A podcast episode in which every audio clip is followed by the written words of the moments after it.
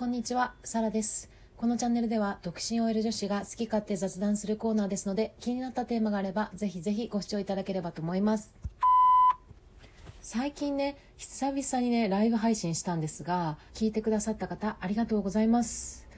あの、話にね、夢中になりすぎて、まさかの強制終了。時間管理ぐらいしてくれよって感じですよね。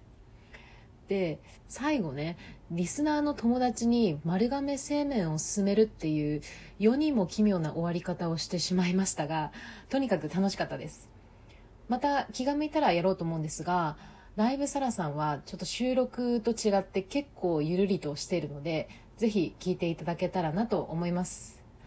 では本日は妄想旅行記のニューヨーク編ということでここもね一生に一度は行きたいランキングの上位なんじゃないでしょうか。と思っていろいろ調べてみましたがまさかのねランク外。というかね最近は前よりもこう気軽に行ける環境になったっていうか一生に一度ならもっと秘境とかね行きづらい場所とかが結構ねランキングの上位に入ってましたね。ニューヨークのね冬は寒すぎてちょっと行きたくないので夏のね今ニューヨークの旅行っていきましょう。ではまず基本情報ですがコロナ関連で申しますと、ニューヨークね、早々とワクチンが普及して、今は飲食店、劇場なども通常再開に戻ってきてるようですね。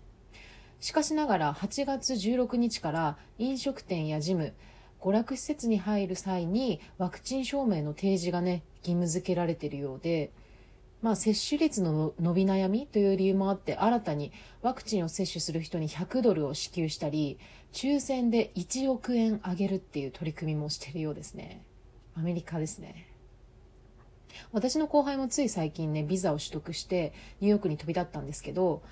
モデルナの接種をしたくないってことで日本での接種を我慢してアメリカに着いてからファイザーをね接種してましたね。そんなこんなでコロナの収束はまだなのかなって思いつつ健康第一なのでねしっかりと予防していきたいですね。では旅費なんですが4泊6日フリーツアーで20万円ぐらいからいいですね。個人的にニューヨークはね添乗員付きじゃなくてホテルとフライトのみのブッキングの方がおすすめですね。ニューヨークさ地下鉄すごい利便性よくって最近はウーバーとかもあるし市内だったらね結構好きなように動けると思います。ちなみにニューヨークはね空港が3つあって一番マンハッタンに近いのがラガーディア。でもここはね空港日本との直行便が飛んでないですね。他のジョン FK とかニューアーク空港でも大体市内まではね40分ぐらいだからねそんなに苦じゃないかな。新千歳からね札幌駅ぐらいかな感覚で言ったら。サラさんはね結構新千歳利用しててあの距離感に慣れてるんですけど福岡に行った時ねマジでびっくりしたのが市内までの距離感ね。空港からさ10分ぐらいで博多駅つけるじゃん。感動っていうか時間得した気分でしたね。はいでは観光スポット参りましょう。まずねタイムズスクエアに立ち寄っていただいて写真撮影ですよ。サラさん行った時驚いたのがスクリーンとか広告がドーンってあるビルあるじゃないですか。あれ一つじゃなくて向かい側にも同じやつあるんですよね。まあ、特にねそこで何ができるとかじゃないんですけれどもそれと治安がねかなりよろしくないのであんまり話しかけてくる人の言うことは聞いちゃダメですよ。続いて絶対にしたいのがブロードウェイミュージカル。大体ね上映が20時からなんですけど夜のさブロードウェイの街並みといったらもうギランギランしてて映画の世界だって感じですよ。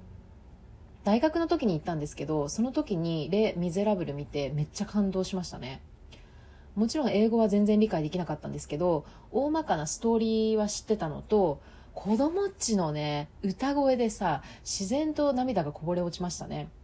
なので英語わからないって方でも全然大丈夫です。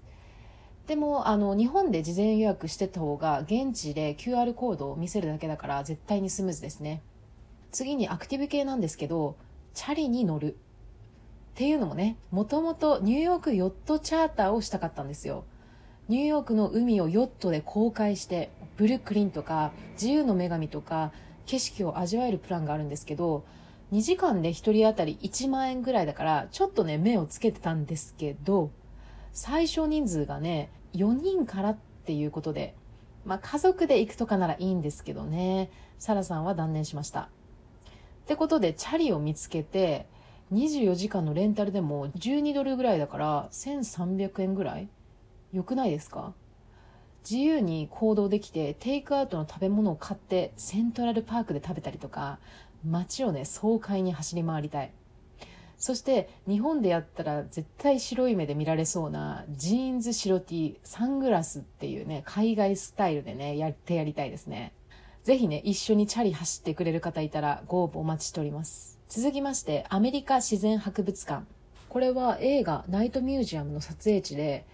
宇宙、恐竜、動物の歴史とか文化など様々なテーマの展示物があってサラさんはね恐竜に注目しております。特別詳しくはないんですけど恐竜のね化石とか見るの結構好きでワクワクするというか結構その辺が男勝りですね。カナダにねロイヤル・ティレル博物館っていう大きい博物館があるんですけどそこもね恐竜の化石が有名で一緒に一度は行ってみたいですね。カナダだけど。続いてグルメです。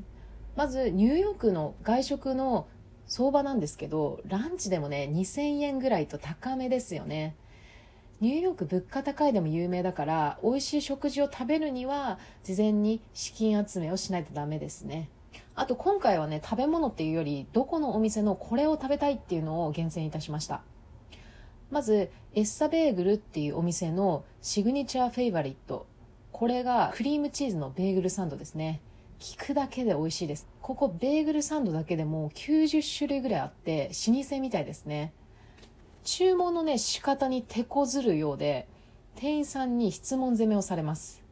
ベーグルの種類トーストをするのかあとはトッピングどうするのかとか。値段もねベーグルにしてはね1500円とね劇的に高いんですが結構評価高いのでぜひ挑戦してみたいですね。続いてジョーズピザのチーズピザはい小麦粉連チャンです。ここはとにかく安くて美味しいようで3.25ドルだから1切れ400円ぐらい。そのね1切れもかなり大きいから女性だったら1切れだけでも十分かも。次にスパークスステーキハウスのプライムサーロインステーキ。これはね38日間じっくりと熟成されたお肉で他のステーキハウスより比較的リーズナブルに召し上がれるようですね。お肉以外にもワインを500種類ぐらい取り揃えているのでワイン好きの方も必見です。B 級グルメ最後ドンと紹介しますが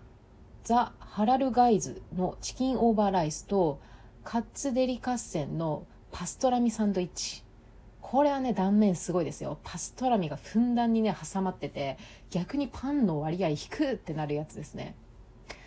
最後ジュニアーズレストランカフェのニューヨークチーズケーキ。こちらはねごってごての濃厚チーズケーキなんですがもともとね東京の大丸にもお店あったようなんですけど閉店しちゃったので本場で味わいたいですね。はい。またね紹介すぎて今回お土産さらりと最後紹介になりますがチェルシーマーケットというスポットにグルメとかご当地のお土産とかがたくさんあるのでここで買い物したいウィリングステーションっていうお店がね、面白くって、オリーブオイルとかビネガー、塩などをテイスティングをしながら買うことができて、料理好きの方とかは自分にぴったりのね、調味料を買ったりするのいいですね。あと、モスコットっていうニューヨーク発祥のメガネ屋さんがあるんですけど、きっとね、日本よりいろんな種類のフレームとかがあるから、サラさんもメガネ結構つけるので、思い出として買いたいですね。絶対さ、視力検査の時とか英語わかんなくて手こずると思うけどね。はい、ニューヨークいかがだったでしょうか？少しでも面白いって思っていただけたら、いいねボタンお願いいたします。それでは本日はここまで。バイ。